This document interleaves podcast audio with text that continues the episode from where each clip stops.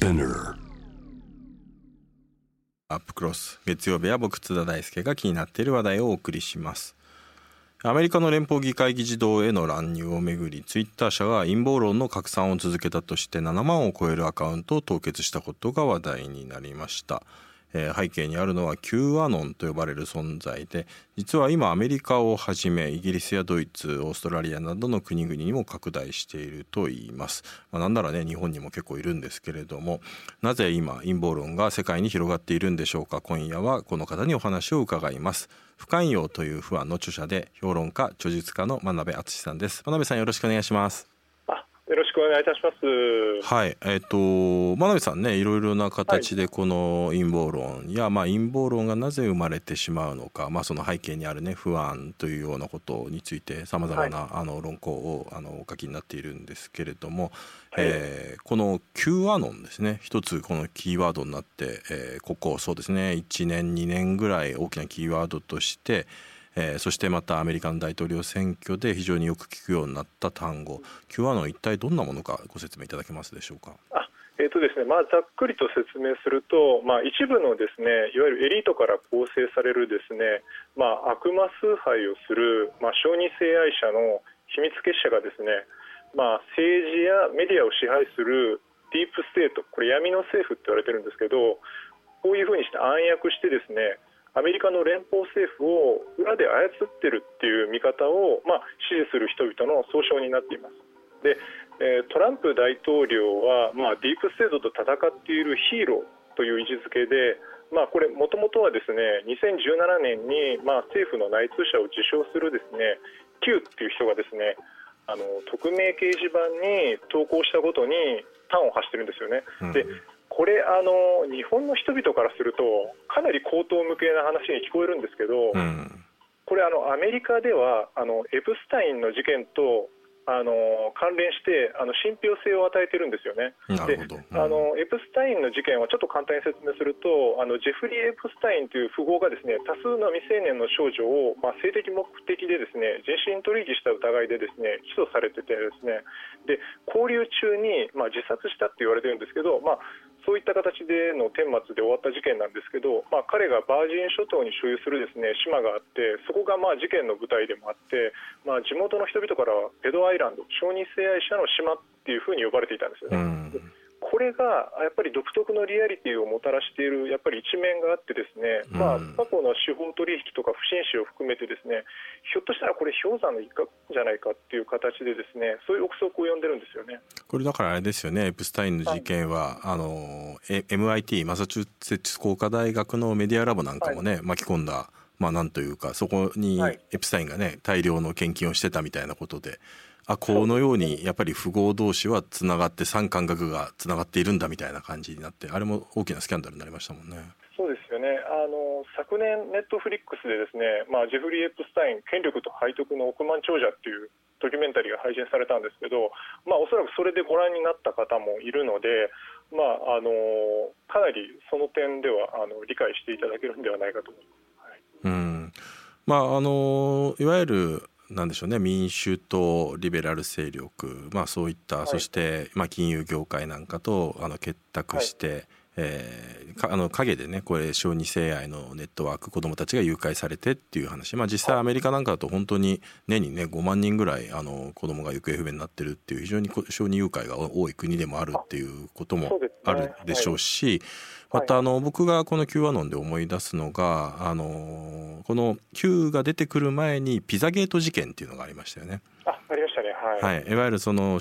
あのこのピザがあのあるピザ屋さんがそこがその承認性はネットワークのえー、本拠地のようになっていて、まあ、その裏側には実は民主党の、まあ、ヒラリー・クリントンなんかもいる関わってるんだみたいなことで、まあそのまあ、まさに口頭向けな陰謀論のデマだったわけですけれども、まあ、それを真に受けた人がそのピザ屋に押し切って発砲して、まあ、幸い怪我には出なかったけれどもという事件があって、まあ、完全になんかあのその延長としてどんどんどんどんまあ、匿名掲示板で陰謀論が大きくなっていったのが、まあ、Q アノンっていうことなんでしょうけれども。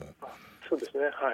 これあのただやはりまあ気になるのはですねこの今月6日連邦議会議事堂への乱入事件が起きたことで、まあ、より、Q アノンというものの存在が、まあ、世界中でもクローズアップされた部分があるんですけれども実際にどうなんでしょうこの乱入事件に対して Q アノンというのはどのように関わっていた影響していたんでしょうか？あそうですね。あの、まあ、あのトランプ大統領がですねやっぱり焚きつけた面もあったんですけどやっぱりあの Q アノンというですねあのもの自体がやっぱり現状にですねあの不満を持つ反乱分子をまあ緩やかにこう束ねる魅力的なパッケージとして機能している面があってで彼らもですねあの全ての言説を鵜呑みにしてるわけではないんですよね。で自分たちのやっぱり利益が何かしらこう侵害されているとでその侵害している何者かに乗っ取られている政府っていう悪夢的なイメージがまずあってですねそれに対して反撃ののろしを上げるっていう形での英雄的なシンボルになってるんですよね。あの連邦議事堂にあの乱入したあのバッファローのようなですね例のいでたちのあの顔面に正常期のプリントをしたあのキューシャーマンと言われてるあのジェイク・アンジェリでしたっけ、はいはいはい、あの人がまあ話題になりましたけど、やっぱりそれにばかりなんか目を奪われてるとなんかおかしな人たちがいっぱい集まっただけっていうイメージがあるんですけど、やっぱり単にやっぱり政府への不信感からやっぱり Q アノンっていう動きにまあ便乗している人々もやっぱり多くいるわけでその点やっぱりすごく実はあの水面下では大きな流れがあるっていうふうにあの見た方がいいと思います。まあこれだからあれですよね、はい、その自分たちの生活が苦しいのはえーまあ、富裕層がね不正な手段で自分たちから富を吸い上げてそれを独占しているからだ、まあ、実際に本当に金融資本主義のねが行き過ぎたことでどんどん格差が拡大していてアメリカなんかも本当にリーマンショック以降それが厳しくなっているという状況があるとそのこと自体は別に陰謀論でも何でもなく間違いはない状況で本当にそうです、はい、その不満みたいなものをある種の、はい、あのまあ、実際に陰謀論として全部信じるわけではないけれども、まあ、自分の気持ちを落ち着かせるあるいはスカッとするために、まあ、そういうものに乗っている、はい、ある種の半分ネタと分かりながら乗ってる人もいるということなんですかね。本当おっしゃる通りです。はい。うん、つまりだからこの Q アノン自体が退屈しのぎのゲームという側面があるというふうに真鍋さんお書きになってます。もう少しちょっとこれ補足していただけると、はい、そうですね。あのいわゆる代替現実ゲーム、まあ、一般に ARG と言われてるんですけどまあ、その実際の日常世界を舞台にしつつも架空の物語が展開されていく、まあ、プレイヤー参加型のゲームなんですけど、まあ、一般的にはこれ制作者とか仕掛け人がちゃんといてですねいろいろゲームの面白い展開とかを作っていくわけなんですけどでも Q アノンの場合はですね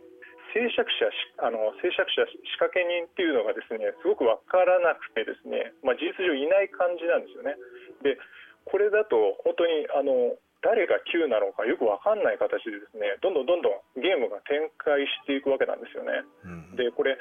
最終的な着地点もちょっと定かではないわけですよね。あの決まってるわけではないんで着地点も。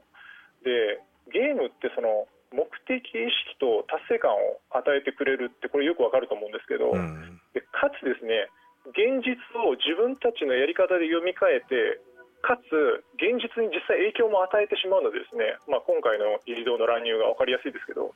かなり訴求力があるんですよね。でこれあの、まあ、一種のコミュニティ的なものになっていてですねこれがソーシャルメディアと連動して要するに、まあ、あの色あせた自分たちのその、まあ、つまらなくなった現実を、まあ、埋め合わせるような形で、まあ、あえてこう代替現実をめでるというか没入する作法っていうふうに言えると思うんですよね。うん、しかしこれは議事堂で、まあ、実際に乱入はしたわけですけれども、まあ、そこのはしごをかけたトランプ大統領自身がですね、はい、もうはしごを途中でから外していや暴力はいけないなんていうことに言ってしまう。そしてだからある意味で彼らはそれによって、まあ、ある種のクーデターですよね選挙結果を書き換えるっていうことがゴールとしてやってたわけですけれどもそのゴールもなくなっちゃったから、まあ、ある意味で言うと暴れるだけで暴れてそして終わってしまったというところもあります。うんうん、そうですね、うん、これだからそうするとゲームっていうのは当然ゴールだったりとかがねあるものが多いと思うんですけれども、はい、Q1 の場合、はい、どこにこれ着地しようとしてるんでしょうか？これはですねおそらく一回今回のでポシャったので多分別の現実への読み替えとか別のゲームを始める逆にきっかけになってしまってだから今回は何かの影響、まあ、あの実は Q アノンの人たちじゃなくてアンティファの人たちがやったっていうのはまさにそうですけどそういった形で読み替えてって別のゲームにしていくっていうあの方向性が多分出てくると思うんですよね。なるほどただやはりまああのいずれにせよどんどんどんどんネットですからね。しかも匿名ですから、はい、まあ、真偽も不確かなままどんどん拡散していって。まあ、なんていうかある種のこれ二次創作的にですねそれぞれがそれぞれをなんていうかね、これツイッターとかねそういう掲示板ってあんまり詳細に語らなくても語らか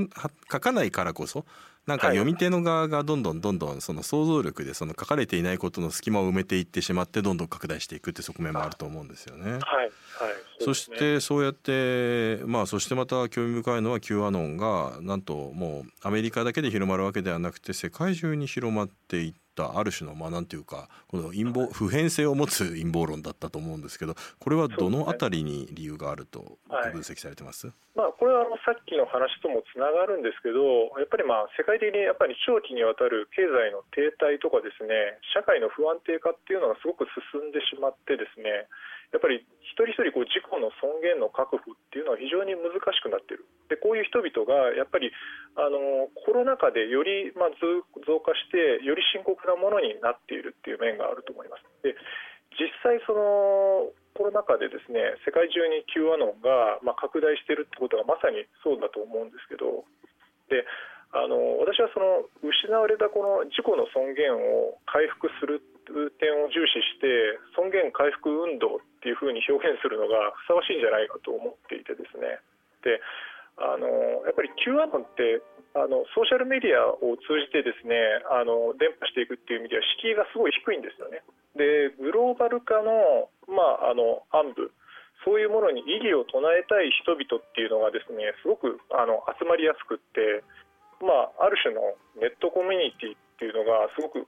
構成されやすいっていうのがあるんですよね。やっぱり何かおかしいぞ世の中がっていう形でなんか本当にピュアな気持ちで集まってきた人が多いなっていう印象も実際あるので、はい、うん。これやはり気になるのがですねその日本でもこの Q アノンの言説を信奉する人が増えている。そして、まあ、Q アノンが言ってたのは、あとまあトランプ大統領がずっと言ってたのが今回の選挙というのは、あのバイデン陣営民主党の不正選挙選挙が不正に仕組まれたものでそれによって自分たちはあの勝利を奪われた。まあ、あのストップ・ザ・スティールってですねあの盗みをやめろっていうのをずっと言ってたわけですが、まあ、それに本当に影響されたような日本の言論人がたくさん出てきたんですよね。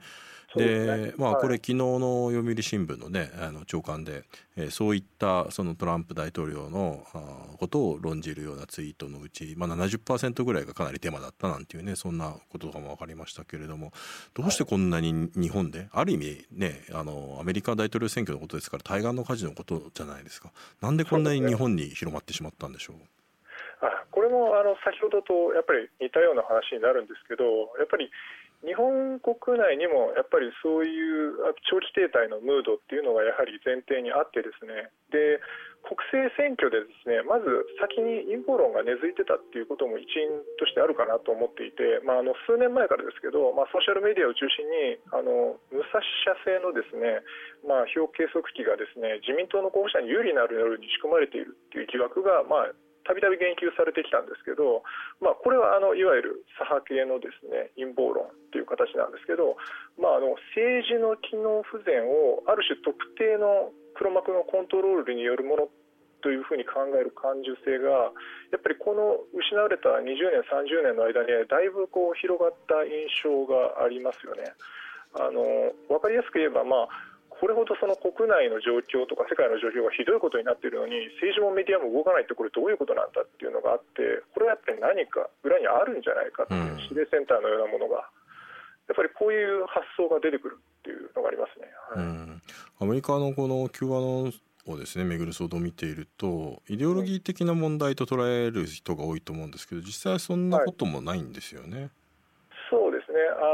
まあ、アメリカにしろ日本にしろやっぱり見捨てられた人々がいてですね政府やエリートへの不満がくすぶっているってことがあってそこがやっぱり根幹にあってでアメリカ特有の事情を言うとあの神学者の森本杏里さんがですねちょっと明快に述べてるんですけどやっぱりアメリカっていうのは建国当時から陰謀論が伝統っていう側面があってですね、うん、で2020年10月30日の朝日新聞でですねワシントンの中央政府は不義瞑想に操られているという古典的な物語に始まり20世紀には財閥共産主義リベラル勢力が標的となり Q アノンではディープステートが陰謀の黒幕とされている根底にあるのは、政治学者リチャード・ホフスタッターも指摘した我々は誰かに狙われているという偏執的な不安ですっていうことを言ってるんですよね。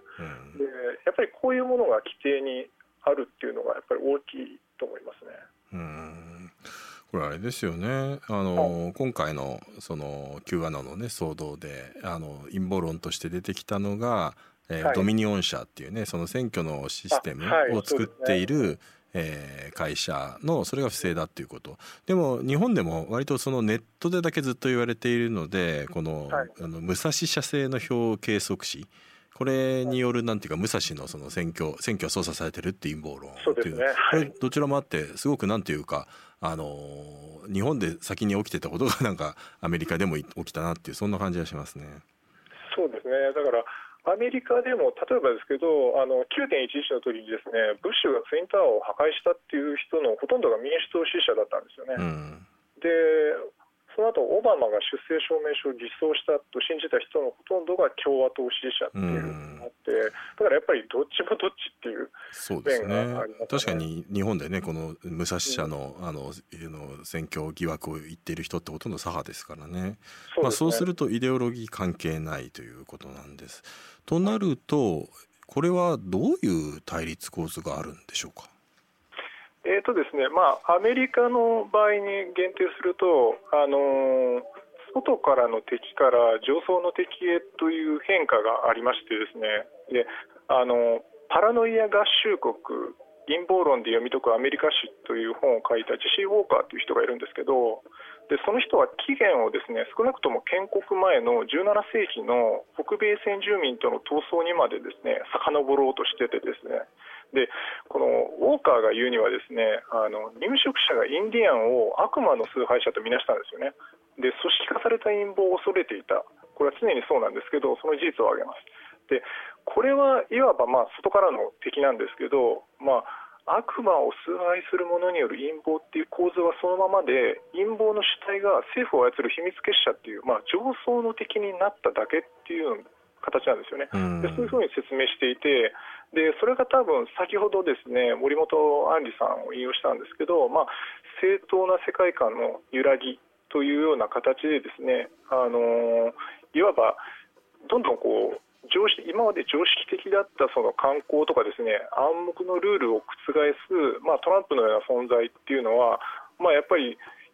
まあ、伝統とかですね社会組織の弱体化がですね進んでしまう今のような世界においてはねあの図らずもやっぱりアンチヒーローのような輝きをちょっと帯びてしまうような面がやっぱりあってですね、あの上層の敵を倒す、まあ、痛快かつなんかエポックメイキングな先導者みたいな形でですね重要されてしまう危険性がやっぱりあってですね。でこれってあのまさにポピュリズムの図式でもあるんですよね。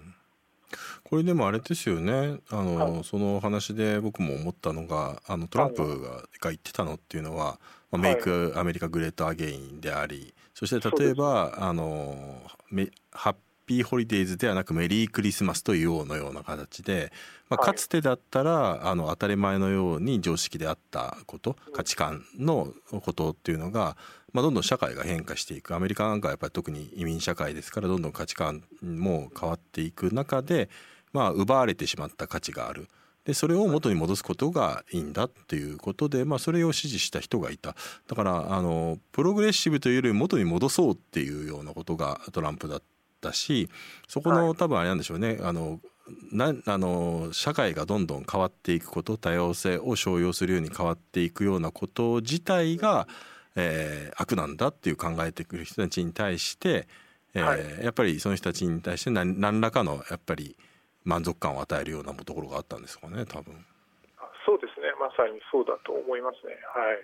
うんその中でえー、非常に重要多分真鍋さんの指摘としてあのユニークだなと思うのがやはりまあコロナとのこの対比ですね。そのコロナによって我々非常に不安なあの不安で抑圧された日々を過ごしている中でそのこと自体がまあ被害妄想的な感受性をあの育ててしまっていてそれがこの陰謀論の苗床になっているんじゃないかというお話をされてます。これについて教えてください。はいそうですね。あのまず最初、コロナのパンデミックが起こったときにコロナはフェイクだみたいな言説がすごく拡散したと思うんですけど、うん、でそういった形でですねあの一つ、まあ、主な原因としてあるのはドゥームスクローリングっていう言い方をするんですけど悲観的なこう情報をスマホで収集してしまうっていう。でそれによって、まあ、世界がすごく、まあ、危険な場所であるっていう形にふうに捉えがちになってしまってまあ、いろんな兆候になんかこれは自分たちの生活がおかしくなるんじゃないだろうかみたいなすごい差し迫った危機を見出そうってする傾向が出てきてですね。でこのような風な、まあ、被害妄想的な感受性っていうのがですねコロナ禍でこう静かに広がっていった可能性が高くてですね。でこれあの進化心理学の視点で見るとあのちょっと面白くてですね物事の背景にですね何らかのこう主体的な存在をを一生懸命探そうとするっていうのはあのこの認知科学者のダニエル・デネットっていう人が言ってるんですけど思考的な構えって言うんですよね、うん、でこの思考的な構えっていうのは人間とか動物とか人工物、まあ、それこそ自然災害みたいな事象を問わずにですねその実態の裏側に何かこう主体的な活動とか選択みたいななんかそういう動きがある、まあ、要するに活動主体なんですよね。それがあるっていうふうに考える傾向なんですよね。でこれおそらく大昔であれば何か神様の仕業だったとかそういった言い方をされていたと思うんですけどでこれが今やそのある種現代版としてディープステートのようなものが出てきてるっていう印象がすごくあるんですよね個人的には。うんしかもやはりこの Q アノンというのの特徴的なのは、はい、まあ、ネットだけで広まっていったところがあるわけですよね。で、はい、このネットのコミュニティがこれを拡散する道具となっていて、まあ、はい、そしてまあなんていうかそのトランプ大統領はやっぱりツイッターが大好きでずっとツイッターやっていたがゆえにまあそういう途中からでまあ Q アノンの陰謀論も分かった上でその支持者に対してなんていうか宗派を送るようなこともしてたわけですよね。この辺りのなんていうかこのネットのコミュニティがもたらしたはい、なんですかね危険性みたいなところっていうのはどのようにお考えですか？そうですね。あのまあネットのコミュニティってやっぱりどんなこうマイナーな言説先ほどのその口頭向けな話であってもやっぱり何人か集まってしまえばそこである種の、まあ、共同性が生まれてですね小さな市民権が得られてしまうわけですよね。うん、でこれやっぱり SNS 特有の、まあ、閉鎖性でもあるんですけど、まあ、そのやっぱり手っ取り早く不安を解消するってことを考えるとやっぱり同じ不安を持つ人々と、まあ、確かに連帯した方がいいんですけど、まあ、あの心理的にはその被害者意識が、まあ、先ほどのその被害者のその妄想的なですね感受性がその肯定されちゃってですねで、まあ、ゲームのプレイヤーとして振る舞うような形になってしまうわけですよね先ほどの。だからこの閉じた傾向っていうのはやっぱり非常に危険ですよね。まあインターネットですからね。どんどん自分に対して自分のこういう思い込みというか先に結論があるとそれを補強するようなものだけがどんどん入ってくる。まあ、それフィルターバブルなんていうことも言われますけれども。そうですね、はい、でもまあそういうなんていうか自分がやっぱり見たいものだけを見るっていうこと。これはまあ別にネットがある以前から人っていうのはねそういう傾向があったんでしょうけれどもでもより選択的に情報を収集できるようになってその傾向が強まってそれがまあ陰謀論にね力を与えているという状況があるわけです。ただまあなんかお話を伺って伺えば伺うほどこの状況ってどうすれば処方箋があるのかななんていうことも思うんですよね。この辺りだからまた Q アノンは収まってもね他にもどんどんどんどん手を変え品を変えどんどん他の陰謀論が出てくるんじゃないかと思うんですけどこの辺どうでしょう、ね、だから Q アノンは確かにあの一つの魅力的な物語として訴求力があるんですけど、まあ、だからあの個人的には尊厳の回復とエンタメの最強コンボって呼んでるんですけどあのこれってやっぱりあの政治とか宗教とかも同じである種のですね自尊心が手軽に満たされるでかつ面白いものっていうのは放っておいても広がっていくんですよね。でこれ究極的には情報リテラシーの問題ではなくなっていくのでなかなかちょのあの処方箋っていうのはかなり難しいって個人的には思ってますね。うんこのじゃあ翻弄されないために、まあ、私たちにできることって一体何だと思われます、はい、そうですね。だから失われた20年30年って言われる形で出てきた取り残される不安っていうものを抱えた人々ですよね。でその人々たちの自尊感情の回復っていうのをどうやってやっていくのかっていうのが一つあると思います。で逆に言えばその私たちっていうのは今、例えばこの人たちのために頑張りたいと思えるコミュニティそういうものを持っているのかとかこのために自分は生きているっていう生きがいとかミッションがあるのか。でこれなくても困らないっていう人はそれでいいんですけど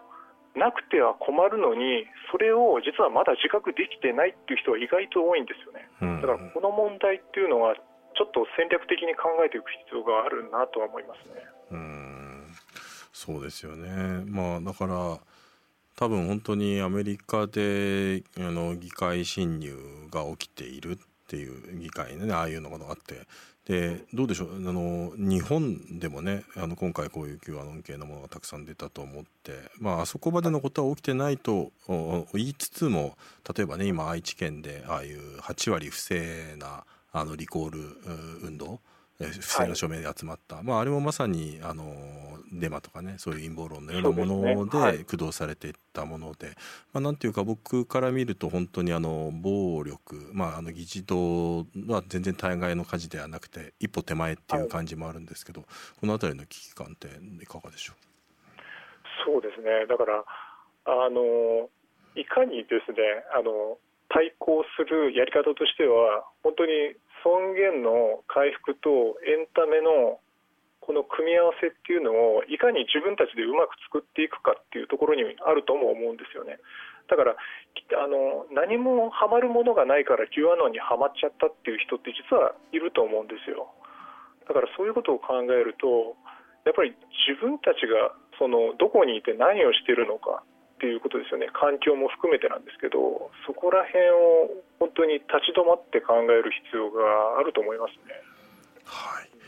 わかりました。まああの簡単にね解決する処方箋があるわけではないけれども、やはりまあ危機感をね、ねはい、持っておくかどうかということがあの非常に重要なんだなと思いました。真鍋さんどうもありがとうございました。はい、ありがとうございます。えー、1月25日え月曜日の編集後期です。うん、まあ今日のね、話題は僕も多分ね、5年ぐらいこの問題を追いかけてきたので、うん、なんかいろいろなことを思いましたね。ただやっぱり真鍋さんのね、分析で面白いのは、やっぱりそのコロナとのね、やっぱり絡み合いっていうこと。で、あとはやはりその Q アノンっていうこと自体が、まあ、なんていうかやっぱ遠征的な人たちにとってみるとやっぱりその不満を解消するものとして、えー、全てを、まあ、信者のように信じるわけではなくてある程度これはなんかあの事向けだなって分かっていながらもそれにのあえて乗るみたいなねそういう人たちがその Q アノンの勢いを加速させているっていうことっていうことここの指摘はすごく、まあ、そのゲーム感覚でやってるっていうのはすごく重要だと思ったんですよね。だからそのゲーム感覚っていうキーワードから考えるとあの議事堂への侵入まあ、実際に撃たれて亡くなってたりする人はいるわけですけれどもまあなんていうかどことなくみんなあの中に入ってね警察官とセルフィー撮ったりみたいなそういうのがあったりとか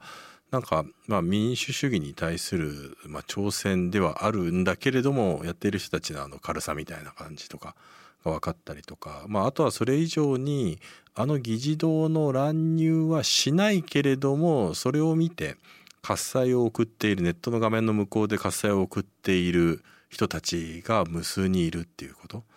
だからやっぱりそのことの意味っていうのはやっぱり考えてしまいましたね。うんだからまあ Q アノン的な陰謀論っていうのが退屈しのぎのゲームとして消費されている状況があるんだとするとそれに対抗するためには多分現実がこの退屈しのぎのゲームよりももっと面白く切実なものにならない限りはねなかなかこれ対抗していくのは難しいなっていうところもあるしでやはりそうするとこれまあメディア状況の話ともつながるなとも思いましたね。だから結構そのトランプのねあの陰謀論とか Q アノンって確かにあのネットで広まっているものではあるんですけれどもでもそういうトランプ像を作り上げて、